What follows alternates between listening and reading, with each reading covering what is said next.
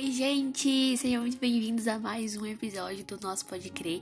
Esse é um dos últimos episódios do ano de 2020 e eu mal consigo acreditar que a gente chegou até aqui, né? Depois de um ano tão difícil, de tudo que aconteceu.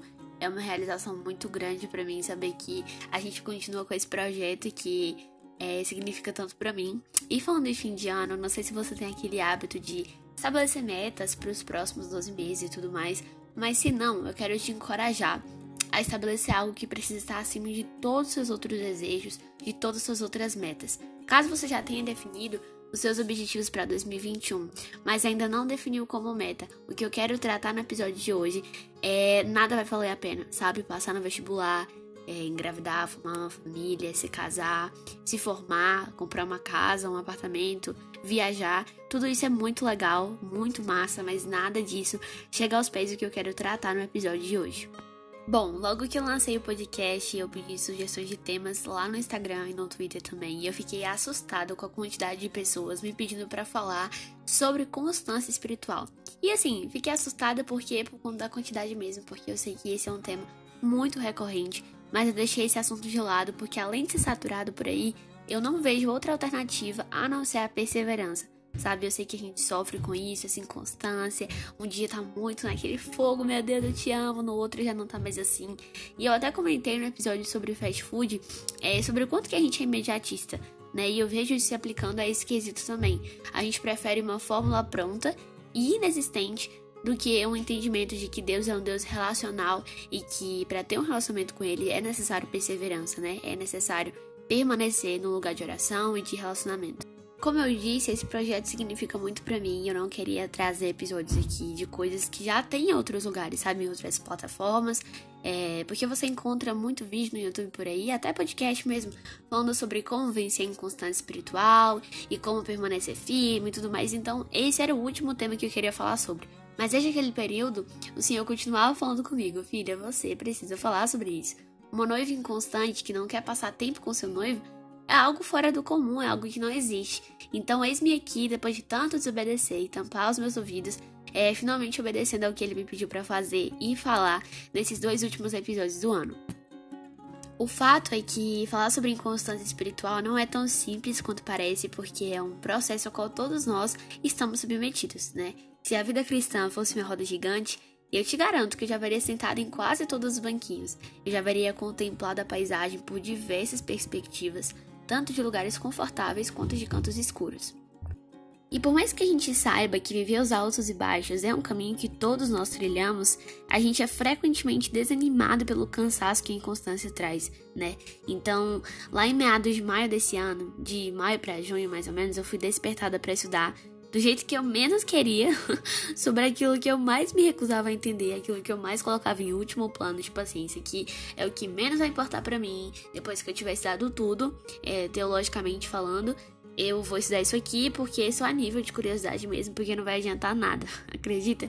Então eu percebi que, é, tendo que estudar isso à força mesmo, porque Deus me colocou na posição para que eu pudesse aprender sobre esse assunto, eu percebi aquilo que eu mais me recusava a entender Sabe que a raiz meu técnico espiritual era a minha ignorância acerca da vinda do Senhor. Me faltava é, ser fascinada e ter o coração incendiado por essas promessas que de se cumprir, mesmo já tendo algum tempo é, de cristã, né, caminhando com Jesus. Por isso eu acredito piamente que a resposta para essa nossa é, infidelidade vergonhosa é ver aquele rei judeu de 33 anos, assentado no trono, transcendendo glória tão intensa que facilmente nos cegaria.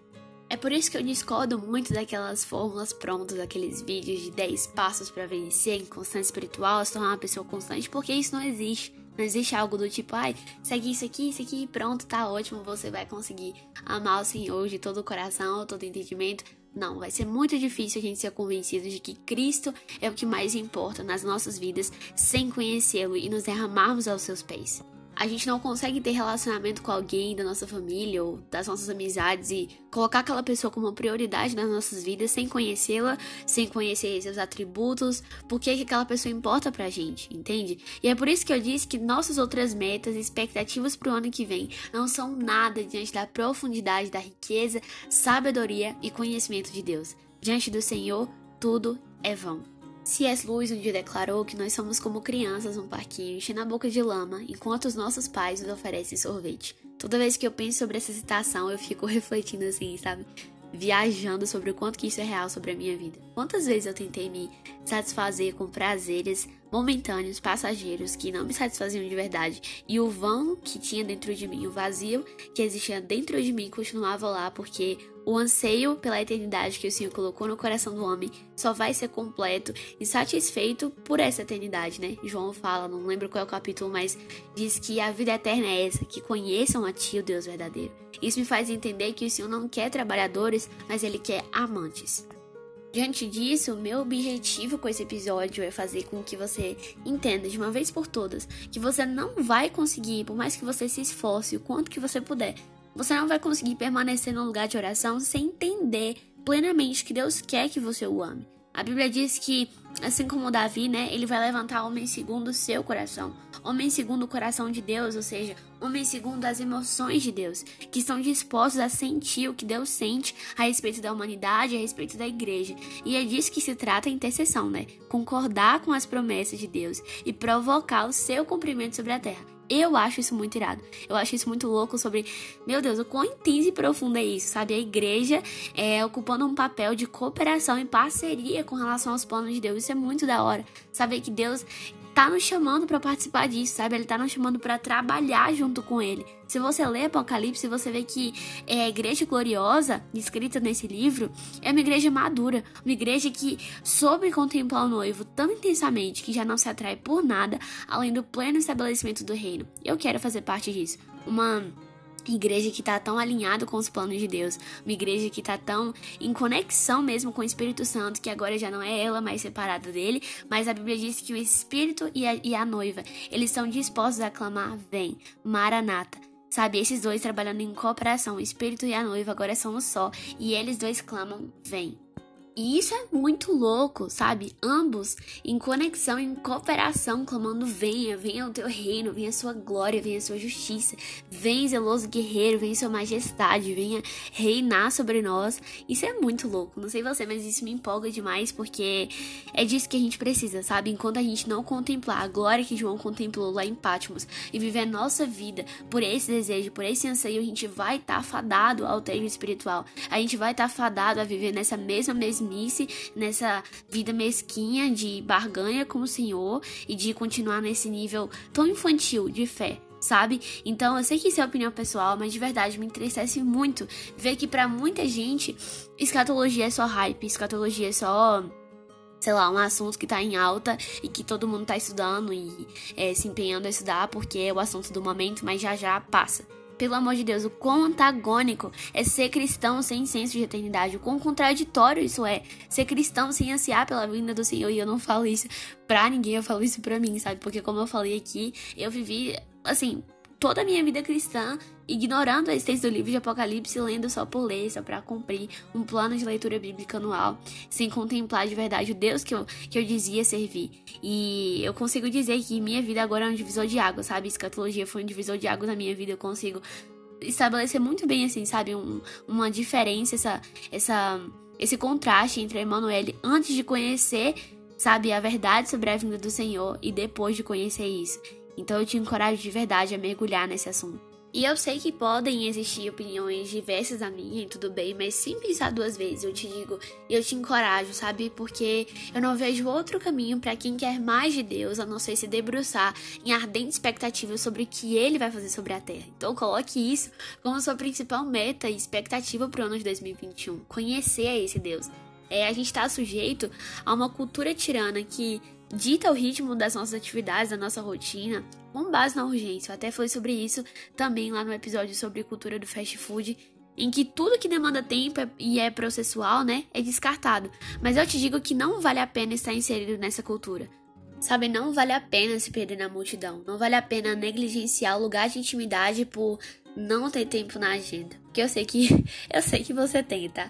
Nesse tempo tão imprevisível, Deus ensinou ao meu coração apressado o quão desperdício e burrice mesmo é correr atrás do vento quando eu tenho uma fonte inesgotável diante de mim. Se a gente realmente quer ser a casa de oração do milênio que Isaías descreveu, a lógica é que a gente comece a praticar disso agora. Existe uma passagem lá no livro de Lucas que eu amo e que diz assim: Estava ali a profetisa Ana, filha de Fanuel da tribo de Asser. Era muito idosa. Havia vivido com seu marido sete anos depois de se casar e então permanecera viúva até a idade de 84 anos. Nunca deixava o templo, orava e jejuava dia e noite. Tendo chegado ali naquele exato momento, deu graças a Deus e falava a respeito do menino a todos que esperavam a redenção de Jerusalém. Sabe, isso aconteceu quando Jesus, ainda menino, foi apresentado no templo e essa mulher, essa profetisa, com fogo cerrado em seu peito, sem descanso, ansiava pelo dia que veria o Messias esperado, o Messias prometido.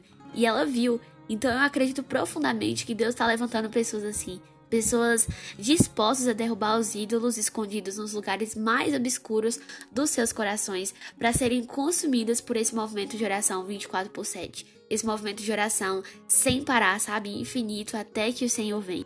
Algo que mudou minha perspectiva a respeito do meu relacionamento com Deus, a respeito de como eu me posiciono é, diante do trono e tudo mais, a partir do estudo da escatologia, foi entender que a gente precisa tirar da, da cabeça essa ideia de que quando Jesus voltar, ele vai atrapalhar nossa correria, vai atrapalhar os nossos planos de se casar e ter filhos e vai dar tudo errado. Essa frustração não vai fazer parte da igreja, sabe? Pelo contrário, eu percebo que desde já é, amigos do noivo têm sido levantados e tomados por um clamor intenso que envolve toda a sua rotina e consome todos os seus pensamentos. E de verdade, quando você contempla a profundidade disso, sua vida de oração é transformada porque você deixa de ver aquilo como um fardo ou como uma obrigação, como algo que você precisa fazer para ser aceito ou algo do tipo, para ver aquilo como um prazer sabe? Para estar tá se aproximando do noivo e conhecendo mais e mais aquele a qual você vai passar tempo durante toda a eternidade conhecendo é, infinitamente eu aprendi que eu nunca vou contemplar o Senhor do mesmo jeito quando ele voltar, né? Porque quando ele voltar, a gente vai vê-lo face a face e a gente não tem essa oportunidade agora.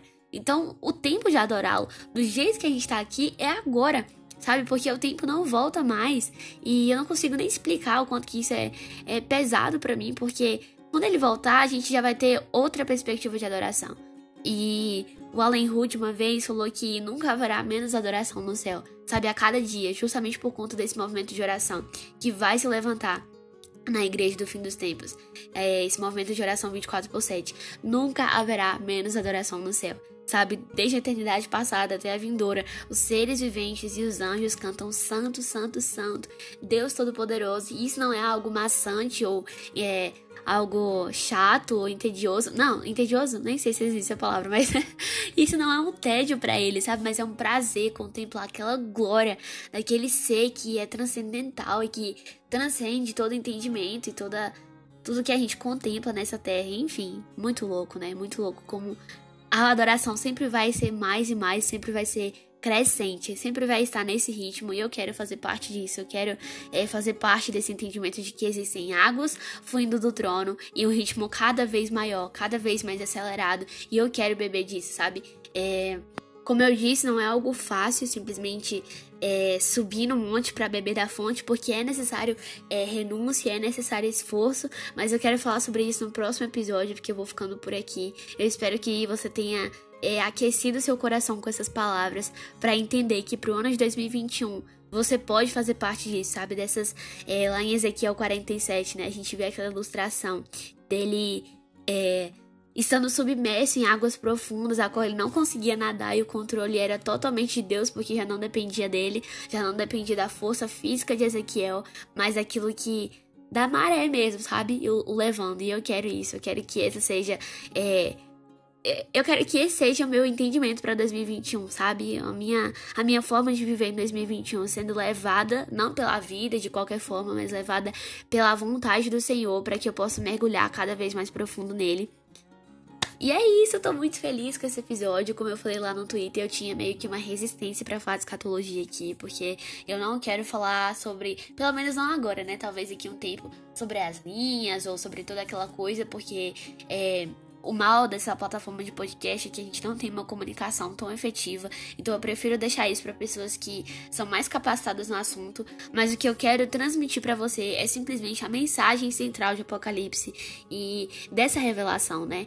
Que é simplesmente a revelação de Jesus Cristo. Nos primeiros versículos de Apocalipse a gente não vê a revelação da grande tribulação, ou do anticristo, ou dos governos, ou dos impérios, ou dos sete selos. A gente vê a revelação de Jesus Cristo, aquele que tem olhos como chama de fogo, e aquele que tem uma espada em sua boca, e aquele que certamente virá. Então é isso, espero que tenha te abençoado e Maranata.